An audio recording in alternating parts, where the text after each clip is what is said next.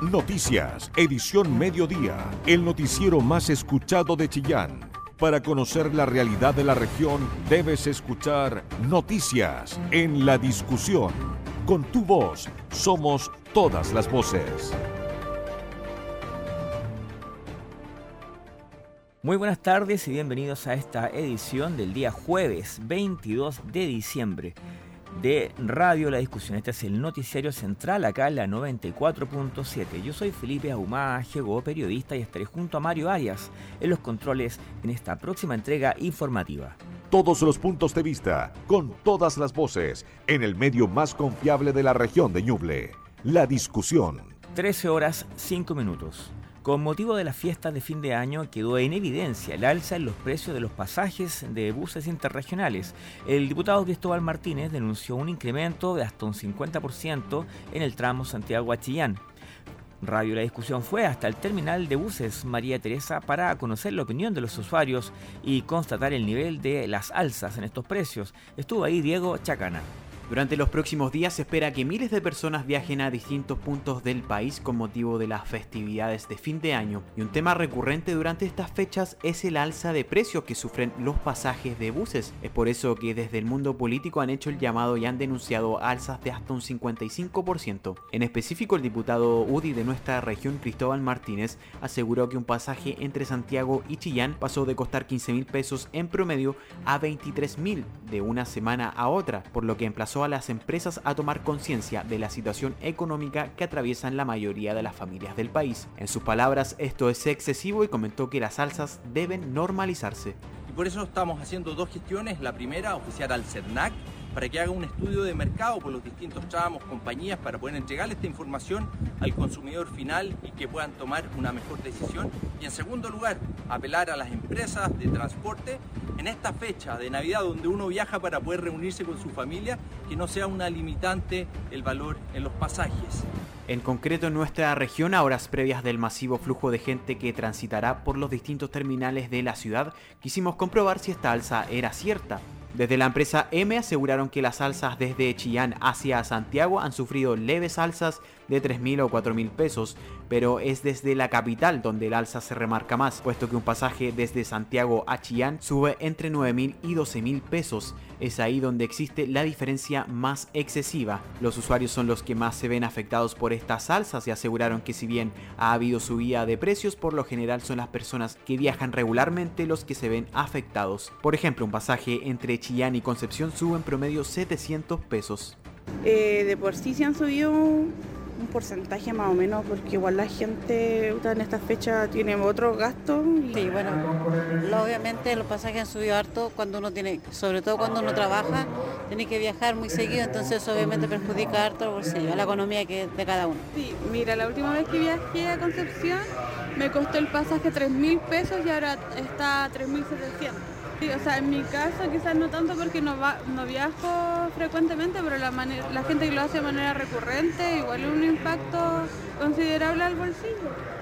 Por otro lado, desde la empresa Linatal aseguraron que no han sufrido alzas, al menos desde el terminal María Teresa de Chillán. Su encargada Karen Zapata comentó que estos precios se mantienen. La empresa Linatal no ha subido los pasajes su servicio tanto con el precio normal, no ha variado en esta fecha, así que se mantiene la, misma tarifa para todo el público. Se mantiene la tarifa que es estudiante, la rebaja que corresponde. Otras empresas que efectúan viajes entre Ñuble, Biobío y Maule tampoco han sufrido alzas significativas. Desde la empresa BioBio también afirman que los precios se mantendrán dentro de lo normal con alzas casi mínimas. Por otra parte, desde el CERNAC de la región también indicaron que como institución pueden velar por la entrega de información a los usuarios en cuanto a derechos del consumidor. Su director regional Rodrigo Cerda aseguró que velarán en cuanto a que si ocurren alzas, estas sean informadas de manera oportuna a los usuarios que nosotros podemos eh, fiscalizar es que la información que se le entrega a los consumidores sea información veraz y oportuna. Eh, y eso incluye respecto del valor del, pasaje, las condiciones para que el transporte se realice, si es que tiene o no el derecho a cambio y si es que se produce el cambio de los pasajes, cuáles son los gastos o costos asociados a esa, a esa gestión. Se espera que durante estas fechas el flujo de personas sea mayor y por tanto la información de eventuales alzas a los pasajes debe ser entregada con anticipación a los usuarios. Toda la información que te interesa. Noticias en la discusión 94.7 FM. Bueno, y siguiendo con temas relativos a lo que es este fin de año, las autoridades de diferentes servicios públicos lanzaron una campaña de prevención de accidentes de tránsito en Ñuble con motivo de las festividades de fin de año. Los operativos van a considerar fiscalizaciones del Senda a través del narcotest. El año pasado hubo dos fallecidos entre Navidad y Año Nuevo en nuestra zona. Jorge Hernán Quijada. Esta mañana las autoridades hicieron un llamado de concientización a los conductores para evitar accidentes que puedan tener causas fatales en cuanto a lo que es tanto en la ciudad de Chillán como en las principales carreteras. Cabe recordar que en el año 2021 hubo para Navidad dos personas fallecidas en accidentes automovilísticos. Escuchemos en primer término al Ceremi de Transporte Javier Isla. El día de la mañana hemos, hemos querido hacer un simulacro de un accidente acá en el centro de Chillán por eso nos encontramos con el delegado presidencial, con la Ceremi de Trabajo, junto con Senda, gente también de la Ceremi de Salud. Y primero agradecer a Bomberos por la participación y también a, la ambulancia que estuvo con nosotros. Con carabineros también nos encontramos y el objetivo es precisamente generar conciencia de del fin de semana largo que se nos aproxima. Vienen dos fiestas y viene todo un verano que va a tener harta movilidad y eso genera también un aumento en las probabilidades de sufrir un siniestro de tránsito, los cuales son totalmente evitables. Para eso precisamente queremos generar la conciencia, queremos mostrar en este momento lo que puede eh, llevar a cabo un accidente. Tuvimos la participación de bomberos donde simularon el rescate y el llamado es al, autocuidado, a que eh, tengamos claro que nos puede pasar a cualquiera, que tenemos que tomar las medidas del caso, tenemos que estar atentos a las condiciones del camino. Y no solamente nosotros tener la responsabilidad, saber que también puede haber un tercero que puede generar un siniestro en el cual nosotros estemos involucrados. Por lo tanto, es estar atentos también en carreteras sobre todo. Si vemos un vehículo que está cometiendo, eh, está moviéndose de forma errática, tomar las precauciones que corresponden, mantener distancia. Si vamos a, como peatones, mirar bien antes de cruzar la esquina. Lo mismo los ciclistas, mantener, eh, eh, transitar por, por las vías como corresponde. El año pasado en la fiesta de Navidad hubo dos fallecidos. Eh, este año, en los fines de semana largos, no hemos tenido fallecidos en la región de Ñuble. Esperamos lograr que estos dos fines de semana que quedan mantener esa racha. Sin embargo, pese a no tener fallecidos durante los fines de semana largos, tenemos un número bastante importante de fallecidos a lo largo del año. Por lo tanto, también que la gente sepa que no solamente en los fines de semana largos, los fines de semana conflictivos son aquellos en los que hay que tomar las medidas del caso, sino que todo el año. La capitán de la CIA, Daniela Ormazábal. El simulacro del día de hoy es más que nada para concientizar a la comunidad de darles a conocer todos los recursos que se implementan en un accidente en el tránsito que la mayoría de las veces se produce por una negligencia de nosotros mismos como conductores. Por eso es que queremos invitarlos a la, conducción eh, a una velocidad razonable y prudente, que lo realicen atento a las condiciones del tránsito, los peatones que son muy importantes, realicen los cruces en los lugares habilitados y también los ciclistas realicen su conducción, en, sobre todo aquí en Chillán, que tienen eh, ciclovías habilitadas para su efecto. Tenemos el año pasado para Navidad dos fallecidos, queremos disminuirlo a cero como es nuestra eh, misión y de igual forma llegar con baja estadística a terminar el año con lo que respecta a los fallecidos y así poder disfrutar una Navidad segura. La directora subrogante del Senda, Luisa Contreras. En donde los invitamos a tener autocuidado en esta fiesta de fin de año. Llamamos definitivamente y el mensaje que queremos reforzar es que tengan la mayor responsabilidad y que cuiden sus vidas y de quienes los rodean. Eh, sabemos que em, la mejor decisión que podemos tomar cada uno de los adultos, ¿cierto? Es no beber, pero aquellas personas que decidan hacerlo, les pedimos que lo hagan con moderación y que no conduzcan. Esperemos estas fiestas de Navidad en familia, disfrutemos y demos la bienvenida a un nuevo año de la mejor manera, sin eh, normalizar el consumo de alcohol y otras drogas frente a los niños, niñas y adolescentes. Y por supuesto, con los tolerancias cero vamos a estar en distintas comunas los días festivos. Por supuesto no les vamos a avisar dónde, porque finalmente es para que eh, podamos hacer estos controles de manera efectiva. Eh, vamos a también nuestra oficina Senda Previene están reforzando todos los mensajes preventivos para que podamos en definitiva bajar las tasas que nos estaban mencionando directamente la capitán Ormazábal. Se van a desarrollar fuertes fiscalizaciones tanto por parte de carabineros, así como la ambulancia del Senda Tolerancia Cero, que estará presente tanto en la ciudad de Chillán como en comunas. Porque tu opinión nos importa. Escuchas noticias en la discusión. Bueno, y eso responde un poco a muchas de las preguntas que nos hicieron en la mañana cuando vieron, gente evidentemente que nos llamaba al diario cuando vieron dos vehículos destrozadísimos ahí en el acceso del Paseo Oráculo. Algunos se asustaron, pensaron que hubo un accidente, pero no, era lo que nos contaba recién Jorge Hernán, un simulacro para tomar conciencia de lo que es un accidente de tránsito. Suelen ser bastante más feos que lo que muestran las películas. Son las 13 horas con 15 minutos. Les cuento que en un año se amplía el plazo de traspaso de establecimientos educacionales municipales al nuevo Servicio Local de Educación Pública Punilla Cordillera en Ñuble. La medida va a comenzar a regir en enero de 2024 y es producto de una nueva ley despachada por el Congreso que también va a permitir regularizar los pagos del bono al del incentivo al retiro pendientes de 2018.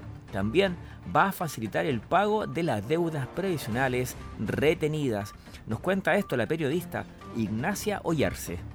Como parte de las modificaciones de la nueva ley miscelánea, se postergó para enero de 2024 el traspaso de los establecimientos al nuevo Servicio Local de Educación Pública Punilla Cordillera, en principio, el traspaso de las escuelas y liceos a todos los nuevos servicios estaba fijado para el 1 de enero de 2023. Sin embargo, a pocas semanas de que llegara la fecha, la Cámara de Diputadas y Diputados aprobó y despachó el proyecto de ley que extiende el plazo por un año más. Esto con el fin de que los nuevos servicios tengan el tiempo necesario para mejorar su instalación. La directora del servicio Punilla Cordillera, Karina Sabatini, destacó positivamente esta postergación. Estamos muy contentos con la aprobación de la ley miscelánea el poder postergar en un año más el traspaso del servicio educativo nos permitirá seguir trabajando con los distintos actores como lo hemos realizado, poder seguir levantando la caracterización y necesidades y requerimientos de las comunidades educativas, conocer las reales necesidades de cada uno de nuestros estudiantes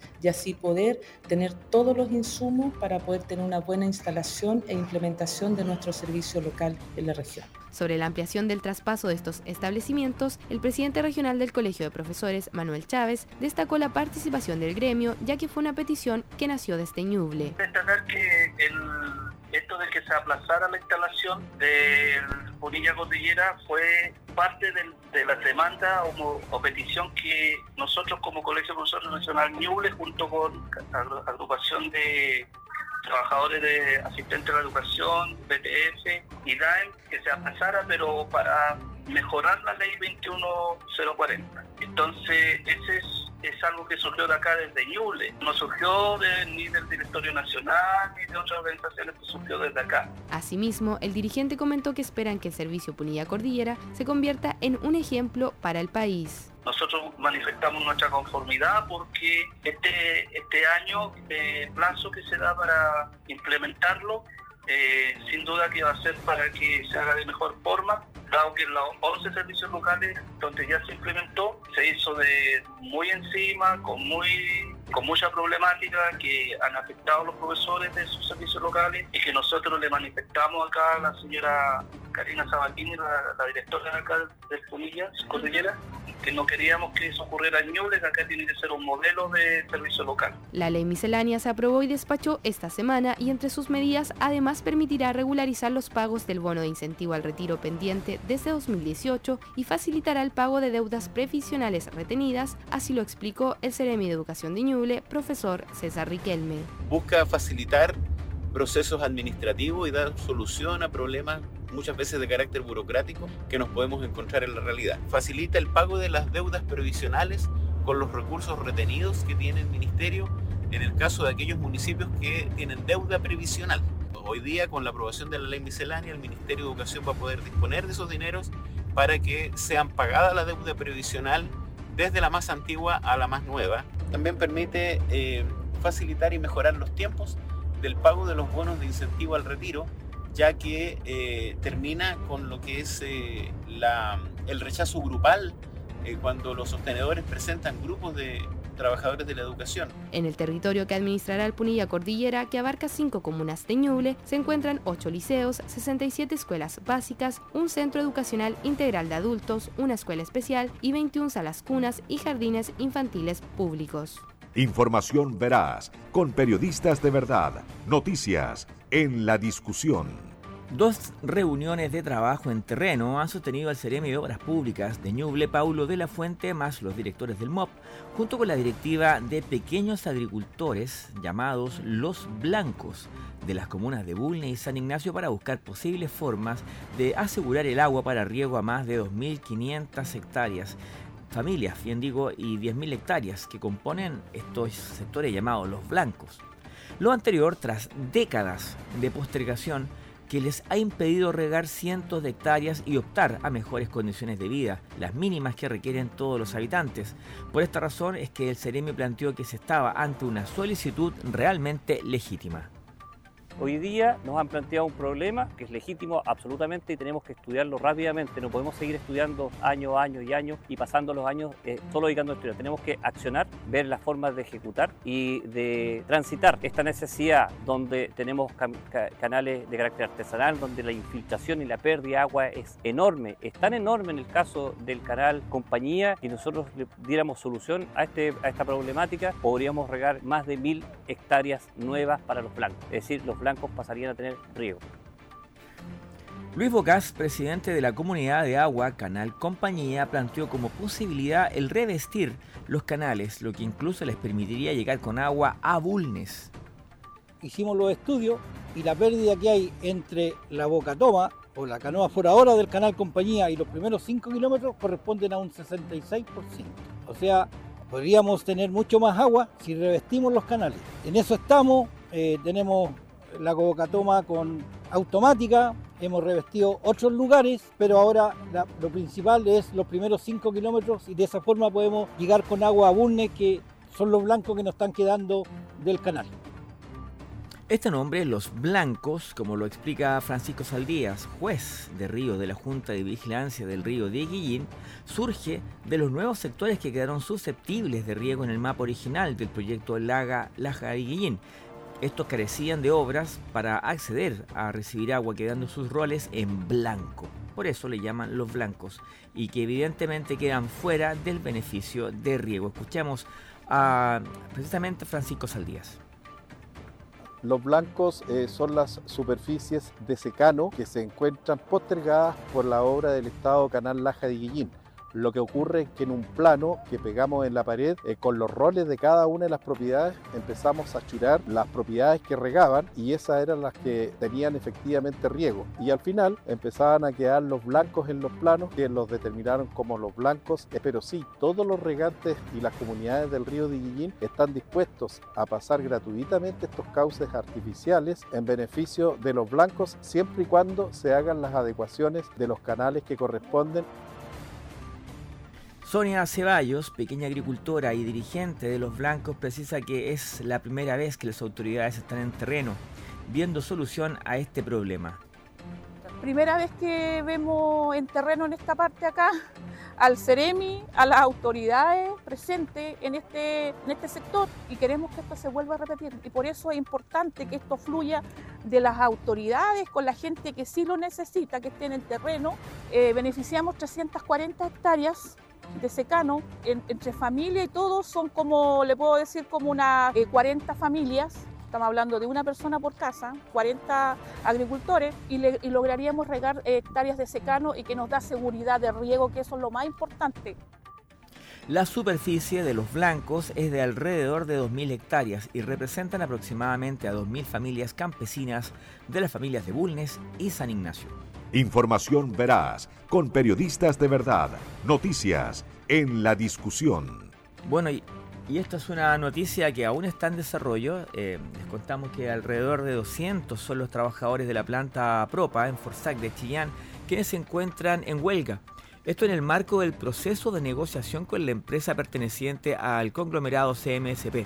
Estuvo en ese lugar conversando con los manifestantes Jorge Hernán Quijada. 190 trabajadores de la empresa Propa de CMPC están paralizados a partir de este día martes de manera indefinida a raíz del proceso de negociación que llevan con la empresa, en donde hay puntos que lamentablemente están muy lejos en cuanto a lo que quieren los trabajadores y lo que está ofreciendo la empresa. Para conocer antecedentes, escuchemos al presidente del sindicato número uno, José Carrillo, que nos detalló. Y hoy día, hoy día tenemos un grave problema hoy día de que estamos en huelga el día martes.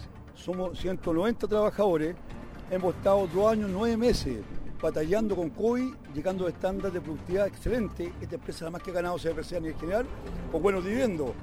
Tenemos 43% de sueldo bajo el mínimo, que es, una vergüenza una empresa de esta ahora.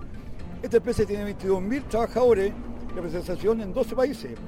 Por, lo tanto, hoy día lo está dando una miserable plata en dinero. Estaba pidiendo turno noche, turno noche está dando un 0,3 estamos pidiendo un 1%, pedimos, pedimos 5, bajamos a 4, 1, 1 más. Ha sido reacia a poder colaborar y valorar a cada uno de los trabajadores aquí presentes. Por lo tanto, hoy día estamos en huelga y también por un bono especial que tiene que ser transversal para los 190 trabajadores. Por eso estamos hoy día en huelga y vamos a seguir partiendo esto hasta que la empresa cambie su actitud. Ahora, específicamente, ¿cuál es el tope que hoy día están ustedes teniendo? ¿Qué es lo que ofrece la empresa versus lo que ustedes solicitan? Mira, la empresa está ofreciendo un 0,3% de turno noche, que equivale a 624 pesos para una escala 8, para una escala 7, 720, imagina 720 por turno. Para escala, una escala 4, 822 pesos, o sea, irrisorio, o sea, hoy en día con esa plata, a los sueldos más bajos que tenemos, que el 43% no sirve para nada estamos pidiendo hoy día elevar ese asunto, un bono de 60 mil para los 190 trabajadores, que no es mucho. Mira, ¿y eso, qué significa eso? 6.518.000 mensuales para, esta empresa que ha tenido tremendo, tremendo dividendo a través de este año. 103 millones de dólares repartió el accionista el primer semestre, imagínate, o sea, 6 millones 500 no es nada.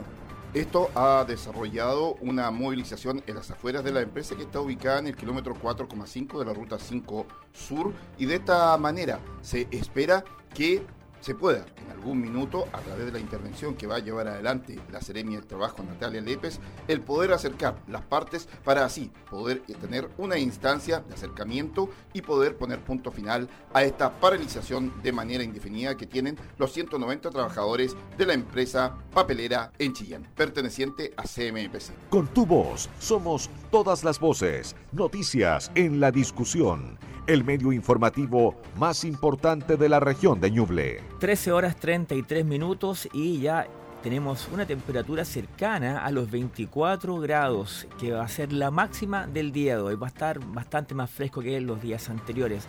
Pese a que se han anunciado y todavía se pronostican lluvias débiles para el centro de la capital regional, es decir, Chillán, mejor dicho, más que el centro geográfico, esto no se ha realmente eh, visto acá en la ciudad. Personas en situación de calle celebraron la Navidad, ocasión en que quedó en evidencia también una muy buena intervención realizada por el programa de tratamiento y rehabilitación ambulatorio de personas en, esta condición, ejecutadas entre eh, por el Servicio Nacional para la Prevención y Rehabilitación del Consumo de Drogas y Alcohol, SENDA, junto al Servicio de Salud Ñuble y la Municipalidad de Chillán. Respecto a los detalles de esta celebración, los alcances, las reacciones, escuchamos el trabajo realizado por Diego Chacana. Cerca de 18 usuarios del programa de tratamiento y rehabilitación ambulatorio de personas en situación de calle, más conocido como Programa Calle, disfrutaron de una entretenida fiesta navideña junto a profesionales del programa y del COSAM de Chillán. El objetivo de esta actividad está enfocado en la reinserción de gente que se encuentra en situación de calle y que también tengan algún problema de adicción para que puedan participar y otorgarles un momento para compartir. La velada contó con un almuerzo navideño preparado por los propios profesionales del programa y también se entregaron regalos esta actividad fue valorada por la directora regional del Senda en la región de Ñuble, Luisa Contreras, quien destacó el trabajo colaborativo que se está generando y también remarcó el aporte que están haciendo en estas materias. Supuesto, el trabajo colaborativo para nosotros como servicio es primordial y dentro de eso eh, nuestra opción de traer este nuevo convenio a Ñuble ha sido eh, dentro de, la, de lo que una necesidad sentida que teníamos en la región, pero que finalmente ha aportado significativamente en la población sobre todo aún en resignificar en esta fecha y lo que estábamos evaluando es eh, eh, los estereotipos, en, este caso la estigma, bajar la estigma y romper algunos, algunas rutinas en ello ha sido favorable. Por otro lado, la directora del COSAM de Chillán, María Angélica Quijada, comentó que la idea de estas actividades es reintegrar a estas personas a la sociedad y que puedan mejorar sus condiciones de vida. Que la idea es poder eh, vincular a estas personas que están en situación de calle, que tengan consumo perjudicial de alcohol y drogas, puedan acercarse a la red pública de salud y hacer uso de todos eh, los eh, beneficios que existe en esta red para que ellos puedan mejorar su calidad de vida se ha generado un ambiente maravilloso entre los usuarios y el equipo. Se espera que estas actividades continúen para el próximo año aumentando la cantidad de beneficiarios. En ese sentido, Nidia Ormazábal, coordinadora del programa de tratamiento y rehabilitación ambulatorio de personas en situación de calle, comentó que uno de los beneficios de este programa es que las organizaciones son las que se acercan a los usuarios, por lo que es más fácil para ellos sumarse a estas actividades. Bueno, nosotros tenemos la flexibilidad, a diferencia de otros programas, de salir a la calle o también tratamos de acercar eh, a las personas en situación de calle a las instituciones. Entonces, por eso también las primeras sesiones se hacen donde la persona se encuentre y después ya quedamos una vez a la semana con atención o dos veces a la semana, dependiendo de la persona, eh, acá en, el. El programa de tratamiento y rehabilitación ambulatorio de personas en situación de calle se ejecuta gracias a un convenio entre 2022 y 2023 celebrado entre el SENDA, el Servicio de Salud de Ñuble y la Municipalidad de Chillán. Porque tu opinión nos importa. Escuchas Noticias en la Discusión. Trabajos de mejoramiento por más de 3 mil millones de pesos realiza la Dirección de Obras Hidráulicas en el ducto del Canal Guape, que está ubicado en el sector del cementerio municipal. Paralelamente, el Ministerio de Obras Públicas dio a conocer la remodelación de los puestos de ventas de flores frente al Campo Santo. Jorge Hernán Quijada importantes obras lleva adelante el MOP a través de obras hidráulicas para lo que es el ducto del canal El Guape, el cual en febrero de este año debiera estar ya finalizadas sus obras. Esto ha traído consigo mejoramiento tanto en la ciclovía del sector, así como lo que ha sido la mejora en siete puestos del lado norte de la avenida Sepúlveda Bustos, en donde está el cementerio municipal, para la instalación de puestos de flores que ahora contarán incluso con baño. Pasemos a escuchar a Pablo de la Fuente, quien nos habla referente al tema de 40 millones de pesos para el mejoramiento de estos puestos en donde se venden flores. La gran obra que se está haciendo, el trabajo en el ducto Guape, una, una obra que va a mejorar eh, la conectividad de toda la red de, canalización eh, que deriva en el sector del Guape una inversión cercana a los 3.000 millones de pesos, donde nuestro director eh, regional de obra hidráulica da el detalle técnico de lo que significa, pero también eh, significa para nosotros es un, acto simbólico de un trabajo conjunto que se hizo y se ha hecho con eh, las floristas del sector del cementerio. Se les, a través de las obras de mitigación del Ministerio de Obras Públicas y pensando obviamente en la responsabilidad social que tenemos que tener como Ministerio de Obras Públicas, se les confeccionó, reparó e instaló nuevas casetas. Son siete instalaciones, son siete casetas para las floristas. Eh, beneficia obviamente a, siete floristas, siete familias y mejora la calidad de vida de ellos, porque lo que es lo importante estas casetas, que son casetas pero también con baños. Las floristas en el cementerio no tienen eh, baños hoy día tienen baños, que es un mínimo, un mínimo de dignidad que uno puede trabajar eh, durante décadas, familias completas y, es una tradición en el cementerio también en la comuna de Chillán que tengan su local comercial en excelentes condiciones, pero también con instalaciones dignas, tener un baño donde puedan tener agua potable, ¿cierto? Y donde eh, poder convivir con, el sector en forma tranquila y pacífica. Este es un trabajo también que fue una solicitud que hizo el alcalde eh, Benavente en forma reiterada, de ver la forma de paliar un poco eh, las dificultades que íbamos a tener en el, territorio, en el terreno, porque tuvimos que sacar a las floristas del sector y luego eh, restringirle su, su, sus ingresos por el trabajo que se estaba haciendo ahí y mitigar aquello instalando estas nuevas casetas son una inversión de 40 millones de pesos, pero 40 millones de pesos que son sumamente importantes eh, en el sector. Gustavo Méndez, director de Obras Hidráulicas, nos cuenta sobre el trabajo que se ha llevado a efecto en el sector del ducto del Guape. El ducto, el ducto son aproximadamente 2,3 kilómetros de trabajo que se hizo allí, eh, una inversión sobre los 3 mil millones de pesos, el cual permitirá conducir sobre 2 metros cúbicos por segundo y eso significa cerca de un 60% del agua que lleva al canal de la luz en ese tramo lo que permitirá bajar el caudal que pasa por las viviendas del sector. Por lo tanto, permitirá una mejor conducción y menor agua tanto en verano como en invierno que afecta a la población aledaña. Esta importante obra va a permitir que cuando haya a través del canal de la luz un aumento de su caudal, sobre todo en tiempo de invierno, pueda también pasar a través de una compuerta por este canal y disminuir el cauce de las aguas para evitar que éstas ingresen a algunas casas. Periodismo regional con noticias de verdad, noticias en la discusión.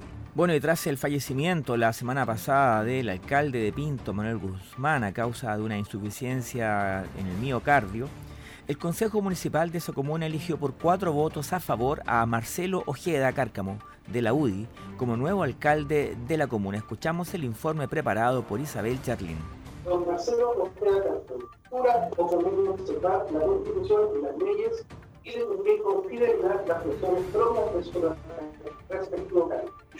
Con el juramento de rigor, el nuevo alcalde de la comuna de Pinto, el UDI Marcelo Ojeda Cárcamo, asumió este jueves la alcaldía de la Cordillerana Comuna, luego que el pasado 12 de diciembre falleciera intempestivamente el jefe comunal Manuel Guzmán. En una sesión extraordinaria que duró solo 20 minutos, los seis ediles de la comuna expresaron primero su disposición o no a ser candidatos y luego votaron. Solo Marcelo Ojeda y Jairo del Pino, ambos de la UDI, pusieron sus nombres a disposición, ya que la primera mayoría de concejales de 2021, el también gremialista Marcelo Gutiérrez, declinó por motivos personales. Ojeda obtuvo cuatro respaldos, la concejala de Renovación Nacional María José Chávez, la PPD Rosa Oñate, el UDI Marcelo Gutiérrez y el propio. Del Pino, en tanto, aparte de su voto, recibió el apoyo del concejal demócrata cristiano Manuel Ruiz. El nuevo alcalde de la comuna, Marcelo Ojeda, hizo un llamado al Consejo a trabajar en conjunto. Me siento orgulloso de poder tomar este desafío. Eh, sé que no es difícil, sé que vamos a encontrarnos con muchos obstáculos, pero nosotros como concejales, como comuna, tenemos que ver el bien por nosotros y seguir luchando. Yo confío plenamente en mis concejales, que sí me he dado cuenta, están con la comuna Así que agradezco el apoyo de los concejales que me dieron hoy y obviamente van a contar con todo mi respaldo. Eh, voy a ser un servidor pues, para ustedes, para la comuna y me siento muy contento de tomar este desafío. Así que por favor les pido a la comuna que trabajemos no tengamos problemas, porque eso solamente aplaca y hace más difícil el andar y el avance de la comuna. Así que muchas gracias por haber asistido y les deseo lo mejor a mis concejales, a mis colegas y que todo sea un éxito y luchemos para que esto siga surgiendo como es. Así que muchas gracias.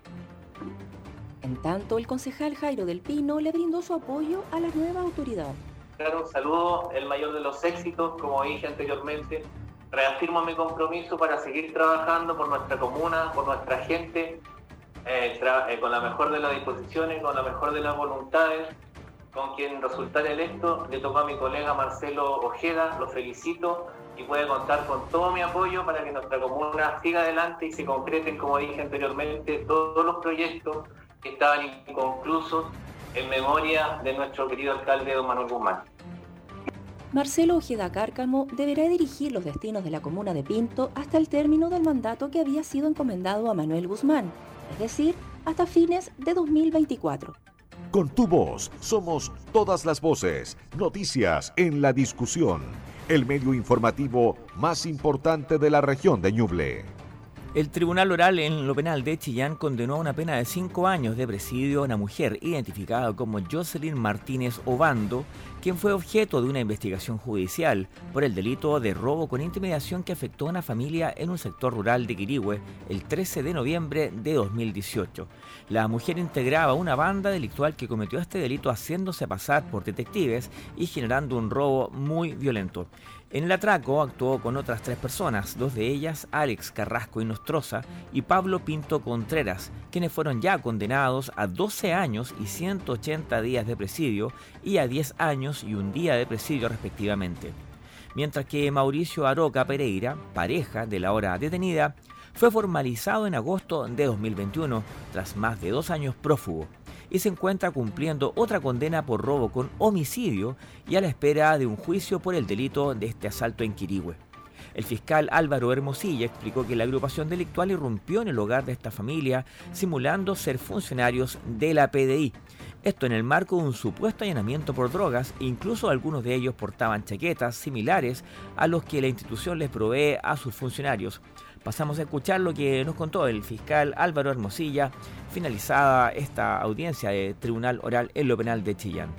Junto a un grupo delictual, fingiendo ser funcionarios de la Policía de Investigaciones, concurrieron hasta el domicilio, redujeron a sus ocupantes y sustrajeron diversas especies, dándose posteriormente la fuga. Recordar que en esta causa ya fueron condenadas otras dos personas, uno de ellos a la pena de 12 años y un tercero a la pena de 10 años. Para ilustrar un poco lo violento que fue este mm, incidente, se, detalló eh, dentro, de las aulas del tribunal que los, eh, los asaltantes incluso maniataron a unos niños quienes estaban presentes cuando ellos irrumpieron, los dejaron amarrados y observando cómo actuaban, registrando las distintas dependencias. Luego arrancaron con celulares, joyas, computadores, dinero en efectivo, también una motosierra, un generador eléctrico, entre otras especies, en un, vehículo que también pertenecía a la familia asaltada. Jocelyn Martínez Obando se encargó de la vigilancia de las personas amarradas. Esto lo hizo evidentemente estando afuera, por lo tanto la condena de ella fue menor de 5 años de presidio. Toda la información que te interesa. Noticias en la discusión 94.7 FM. Más de 130 familias en Cofquecura fueron capacitadas en energía eficiente gracias a un programa impulsado por el Ministerio de Energía que busca masificar el uso adecuado de la energía en los hogares. El informe es de Diego Chacana. Fueron más de 130 familias de Copquecura quienes se capacitaron en el programa Con Buena Energía, que busca masificar el uso eficiente de la energía en los hogares. Por otro lado, también busca difundir la importancia de la eficiencia energética e incentivar el buen uso de los artefactos eléctricos, el aislamiento térmico y fomentar las buenas prácticas para evitar el mal uso. La actividad coordinada en conjunto con el municipio de Copquecura abarcó principalmente a familias del área urbana de la comuna, quienes registran los consumos más altos de energía. Fue dicho grupo el que se capacitó en cómo ahorrar en el consumo de gas, energía eléctrica y bajar además el consumo vampiro de aquellos artefactos que están enchufados y no se están usando, lo que representan generalmente cerca de un 9% de consumo en una vivienda. En esa línea el Ceremi de Energía de la región Ricardo León señaló que este taller fue muy productivo y tiene también como objetivo reducir las cuentas de luz de las familias. Tuvimos un taller bien productivo en la comuna de Copquecura, llegó casi 130 personas que pudieron ser capacitadas en eficiencia energética, eh, con tips bien prácticos que los van a ayudar a mejorar la gestión energética y bajar las cuentas a fin de mes. Este taller es bien importante dentro del programa de gobierno de Santiago del Boric porque tenemos el foco especial en el contexto actual de una inflación muy alta, poder ayudar a la gente a bajar sus cuentas y de esa manera poder generar ciertos ahorros para mejorar su economía. Por su parte, el delegado provincial de Itata, Luis Cisternas, quien también formó parte de la actividad, comentó que se espera que se realicen más actividades para concientizar a las familias y agradeció la gestión del Ceremi. Se hizo una charla a los vecinos informando eh, sobre la forma de ahorro de energía y el uso de elementos de eficiencia energética. Además, entregaron unos kits, que eso lo agradecemos y esperamos que esta actividad se replique en distintas eh, comunas de nuestra provincia. Estamos a expectativa, sabemos que hay muchas actividades que están por venir y agradecemos todas las gestiones que está haciendo la Seremi Energía de Ñuble. Quienes asistieron valoraron la instancia y se comprometieron a aplicar lo aprendido en sus hogares para ser más eficientes en el uso de la energía para el consumo domiciliario. Toda la información que te interesa. Noticias en la discusión 94.7 FM. Muy bien, son las 13 horas con 51 minutos y vamos a tomar contacto con nuestro editor, el periodista Marcelo Herrera, quien nos preparó un completo informe sobre el acontecer nacional e internacional. Muy buenas tardes, Marcelo. Hola, ¿qué tal Felipe? ¿Cómo te va? Muy buenas tardes. Eh, vamos a dar inicio, por supuesto, a la revisión de las noticias nacionales e internacionales aquí en eh, Radio La Discusión. Vamos a comenzar con em, lo que se ha sabido respecto a, Franco Parisia. Hay, hoy día cobró notoriedad una mm, información eh, que reveló Radio Bio Bio, donde se da cuenta de un reservado acuerdo donde el ex candidato presidencial del Partido de la Gente reconoció adeudar más de 166 millones de pesos por la manutención impaga de sus dos hijos. Se trata de un convenio de pago pactado con la madre de los menores que, de no mediar algún inconveniente, le permitirá al líder de los llamados Bad Boys, ¿verdad?, deshacerse del arraigo nacional que arrastra en su contra, que le ha impedido, ¿verdad?, regresar al país derivado precisamente por el no pago. En el documento de seis carillas revelado por Radio Bio Bio, decíamos, la ex carta de la moneda se compromete a ponerse al día con los montos adeudados. Esto es 124,4 millones de pesos como deuda histórica, más 34,4 millones de pesos por concepto de gastos médicos y 7,5 millones de pesos por alimentos devengados entre febrero y junio de este año. Así, tanto Parisi como su expareja acordaron una fórmula que le significa al ingeniero comercial el desembolso inmediato de 30 millones de pesos como un primer abono, dinero que se sumará al pago de una cuota mensual de 300 mil pesos. Esta a su vez deberá ser cancelada conjuntamente con la pensión de alimentos que se encuentra actualmente vigente y regulada por los tribunales de familia. Esta última fue fijada en junio de este año en 9 UTM, unos 550 mil pesos, y en la misma instancia Parisi renunció a la patria potestad de sus hijos. Hay novedad entonces. Se estaría poniendo al día, al menos fijó una fórmula de pago Franco Parisi para pagar esta millonaria deuda impaga por eh, concepto de manutención y pensiones alimenticias. Bien, vamos a pasar al mm, ámbito económico. ¿ah? Usted que está preocupado siempre, el precio de las bencinas, la ENAP, la Empresa Nacional de Petróleo, informó que el eh, precio de las gasolinas a contar de hoy jueves eh, va a tener un descenso de hasta 9,6 pesos por litro. La compañía petrolera estatal anunció que ese dicho monto rige para la benzina de 93 octanos, al igual que lo hará para la de 97. En tanto, el diésel disminuirá en 3,6 pesos por litro y el gas licuado vehicular registrará una caída de 9,1 pesos por litro. La variación en los precios de las bencinas, que será efectiva, eh, como decíamos, a partir de hoy, se realiza en base a la regla de precio paridad de importación y al mecanismo de estabilización de combustibles MEPCO, sumado al Fondo de Estabilización de, petróleo, de Precios del Petróleo FEP. Así que una buena noticia al menos para eh, ir eh, mitigando los eh, efectos de la inflación y que se traduce en la baja de los precios de la benzina, que según dijo en la semana también el ministro de Hacienda Mario Marcel, estos descensos en el precio de la benzina se mantendrán durante todo el verano. Vamos a pasar a revisar lo que ha pasado en el ámbito internacional. Indudablemente que la noticia más llamativa fue eh, la presencia del presidente ucraniano Volodymyr Zelensky en Estados Unidos, donde realizó su primera visita internacional desde el inicio de la guerra, quien eh, solicitó directamente un respaldo estadounidense de largo plazo en el marco de lo que decíamos su primera visita internacional desde el inicio de la invasión rusa y dijo que la ayuda de Estados Unidos no ha sido caridad y mantiene a su país vivo y coleando. Vamos a escuchar el informe preparado al respecto por la agencia de noticias AFP. Ovación de pie para Volodymyr Zelensky en el Congreso de Estados Unidos. El presidente de Ucrania ofreció el miércoles un discurso al término de su visita relámpago a Washington, en su primer viaje internacional desde el inicio de la invasión rusa. En contra de todos los pronósticos y todos los escenarios sombríos, Ucrania no cayó, sigue vivo y coleando. Zelensky agradeció el apoyo financiero y armamentístico que le ha dado Washington mientras el Congreso ultima un nuevo paquete de ayuda por 45 mil millones de dólares.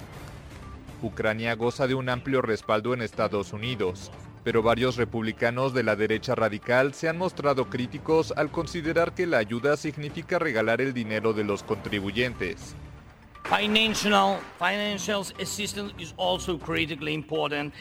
La asistencia financiera también es críticamente importante y me gustaría agradecerles tanto por los paquetes financieros que nos han dado como por los que podrían aprobar.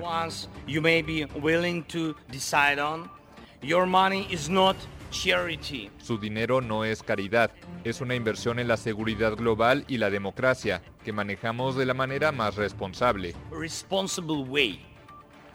Zelensky entregó en el Congreso una bandera ucraniana recién llegada del campo de batalla. La presidenta de la Cámara de Representantes, Nancy Pelosi, comparó su discurso con el que dio en la época de Navidad el primer ministro inglés Winston Churchill en 1941, días después del ataque a Pearl Harbor. Previamente, el presidente ucraniano se reunió en la Casa Blanca con su homólogo estadounidense Joe Biden quien comprometió cerca de 1.800 millones de dólares en suministros militares, incluyendo por primera vez el sistema de misiles de defensa Patriot.